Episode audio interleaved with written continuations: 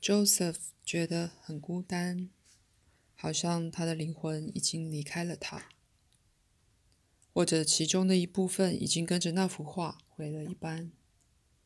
他已经无心再看那一幅画，光是看一眼亮油上见到的那些颜料就已经够了。有很多地方油彩已经掉了下来，连画布都看到了。记忆中那幅画的签名，还有那原先极激进。盲目的灵感，现在都跑出来讥笑他。当然，他一直没有完全实现这个灵感。这是他这一生一次伟大的灵感，却因为一时的冲动而毁了。但是，也许在他甩坏那幅画之前，那幅画的瑕疵早就很严重，根本没办法修了呢。也许他一直都知道自己没有办法把心中所见栩栩如生的那幅杰作画出来呢。Joseph 不喜欢检查自己的心情，他喜欢沉浸在心情里面，喜欢把心情画出来。自我检查会使他很紧张，然而每当他心里考虑到一些不愉快而实际的事情时，这种感觉就会回到他心里。他必须尽快离开。Jonathan 就要来打败他的生命，而他没有了图画，也不再有什么谈判的筹码。如果有必要，他也可以和 Jonathan 对抗。他们一样高，但是 Jonathan 会很正义凛然，很气愤，他就得想办法好好保护自己。事情就是这样，他很气愤，开始收拾家伙，收拾颜料、油罐、画笔、帆布。他把东西搬到门口，心里越来越替自己感到遗憾。他看着窗外覆雪的平原和低丘。其实他也可以停留在路上偶尔出现的那些农舍里。他想，如果现在是夏天，他就可以到镇上参加节庆画素描，到市场讨好那些女人，这样他就不愁找不到地方住。可是现在是冬天，他又把自己的窝搞砸了。他躺到床上，看着那些家当。现在他看这些东西，感觉不一样了。他又不是给人家踢出去的。干嘛把自己弄到寒冷的屋外？也许他可以救自己，也许他可以编个故事，也许他心里瞬间闪过阿瓦纳霍森塔夫的脸。他特别喜欢他妈的那幅画。他要是看到那幅画，表情一定很愤怒。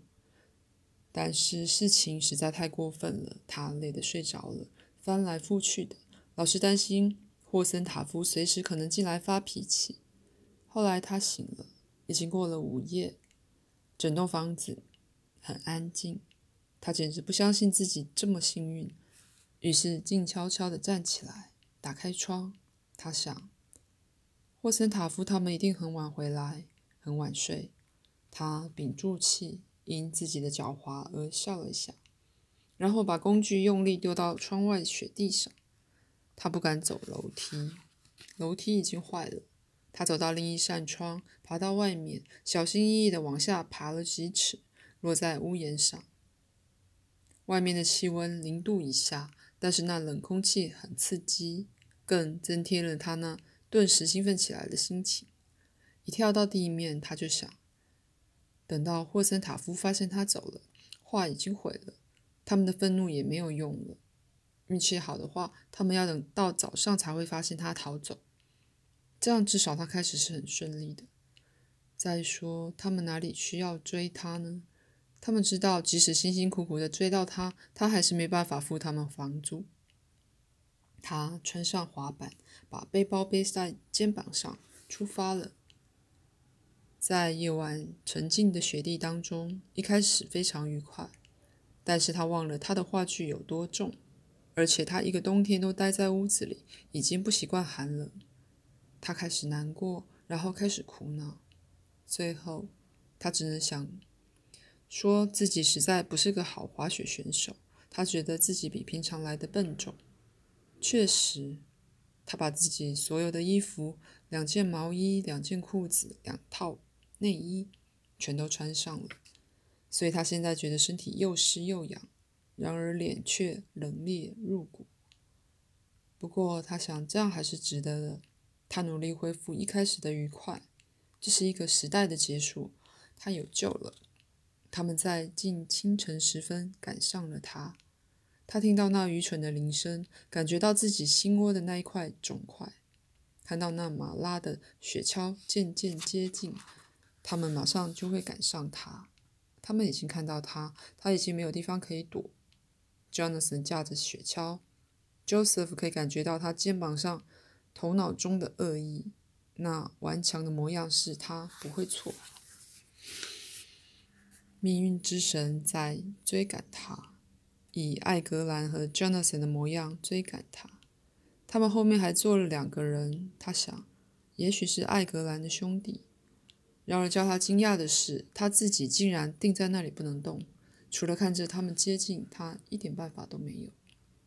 雪橇越来越近，原本灰色的模样出现了具体的形状，另外的红色也越来越鲜艳，越来越真实。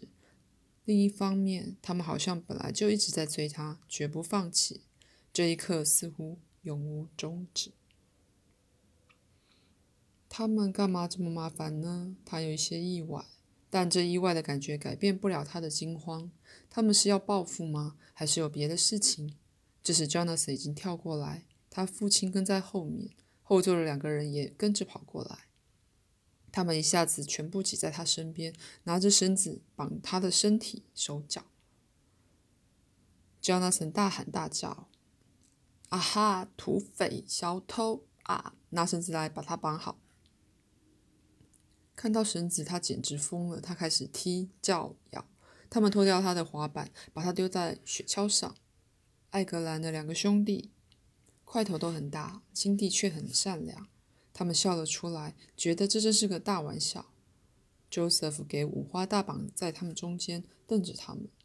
Jonathan 一直在前奏前座咒骂，他父亲则一直附和着说：“对啊，对啊。”归去的途中，他们一边假装讨论要怎样好好报复一番，一边安慰他不用担心，说他的命运早就决定。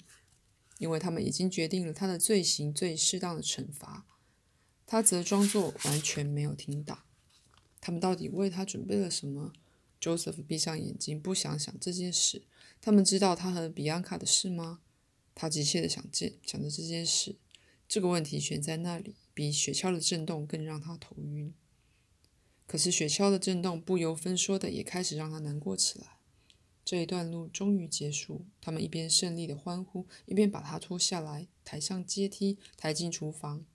比安卡、他母亲、两个弟弟站在那里，指着、笑着，兴致高昂，把他们把他抬上楼去，丢进他的房间。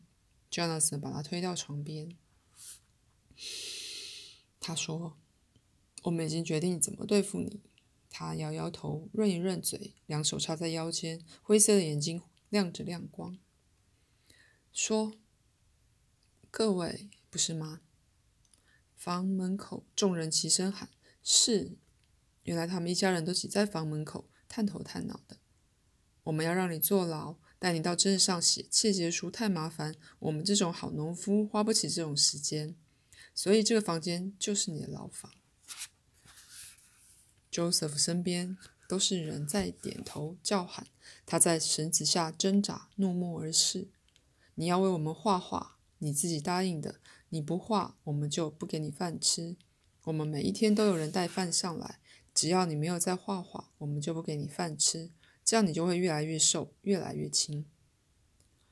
比安卡用手戳了一下他母亲，笑了出来。艾格兰跨出来说：“这很公平。”交易就是交易，不管有多久，只要我们没有得到我们的画，你就不能走。我太太就是她，想要一幅这座农庄的画，她很想要，所以她就要得到。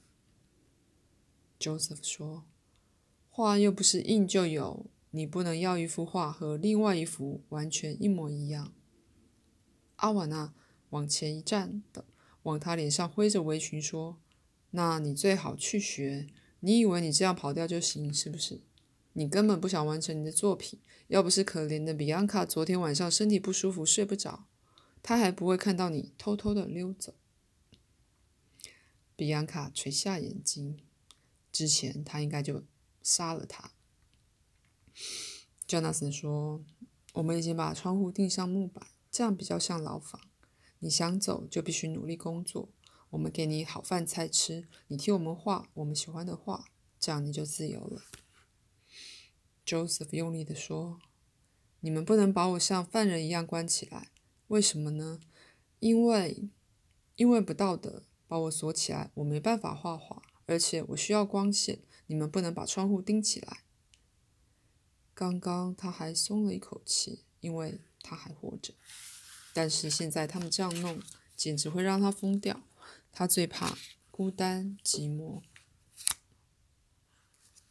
他看着他们红彤彤的得意的脸，告诉自己说：“我会逃走。”但是那一天下午，他们果真给窗户钉上了木板。他们一天一夜没给他饭吃，他根本没办法作画。他们留下一盏油灯，可是他兀自坐在黑暗当中，根本不想去点。最后，他只能在房里跺腕、跺方步，越想越气，越想越气，然后半夜里猛捶房门。他最少也要用这种噪音把他们逼疯，可是没有人在意。他累了，整个人瘫在门上叫喊，还甩家具。他突然厌烦起来，知道怎么样做都没有用。他寻思地说：“他们是讲真的。”他本来不相信，不过对 Jonathan 和艾格兰来说，交易就是交易，很简单。如果他真的饿了，他们就会把女人送到亲戚家里。免得他的情况降低了他们的决心。他的脸流着惊慌的泪水，流进胡子里面。首先，他连自己到底有没有办法画出像样的画都不知道。他们强迫他作画，只会把事情弄糟。如果连他都没办法要自己工作，还有谁可以？他愤怒地看着窗户。霍森塔夫可是真的把他关起来了。只要有需要，还要叫他饿肚子。他想，他简直不敢相信这件事。他这一辈子没伤害过人，然而他们为什么要对他这么认真？他的心思飘忽不定。他突然觉得自己咬着一颗苹果，于是就用极大的兴味咬下去。苹果啪一声裂开，接着他咒骂着坐起来，发现房里充满了一种期待的气氛。他已经把毯子拉到嘴巴那里。早晨了，Jonathan 和艾格兰一起过来，四下看了看。Jonathan 说：“不做事就没饭吃。”Joseph 躺在床上说：“这种气氛根本没灵感。”但是他们两个走出去，锁住房门，根本不理他。他喊说：“不用等我拿起画笔替你们作画，我就饿死了。”没有人理他，他没有人可以谈话，于是。喝了一口他们好心留在水罐里的水，但是他已经饿得头晕。第二天，他只是躺在床上，看着木板缝跑进来的光线发呆。房里充满了暗暗的光，他昏昏欲睡。他简直已经说服自己，说比安卡会偷偷的送饭来给他吃。这时候，他开始打瞌睡。接下来，他知道的就是自己在做梦。接下来，梦的本身又开始分裂，空中闪着亮光。他看着自己的分身，那个分身也往下看着他，浓浓的胡子，眼神很温暖，又有一种奇异的理解。Joseph 说：“你在这里干嘛？你是另一个我吗？我又在做梦了。一个我已经够烦了，我不要两个。”朝林七号说。我以为你自己的影像会使你安心。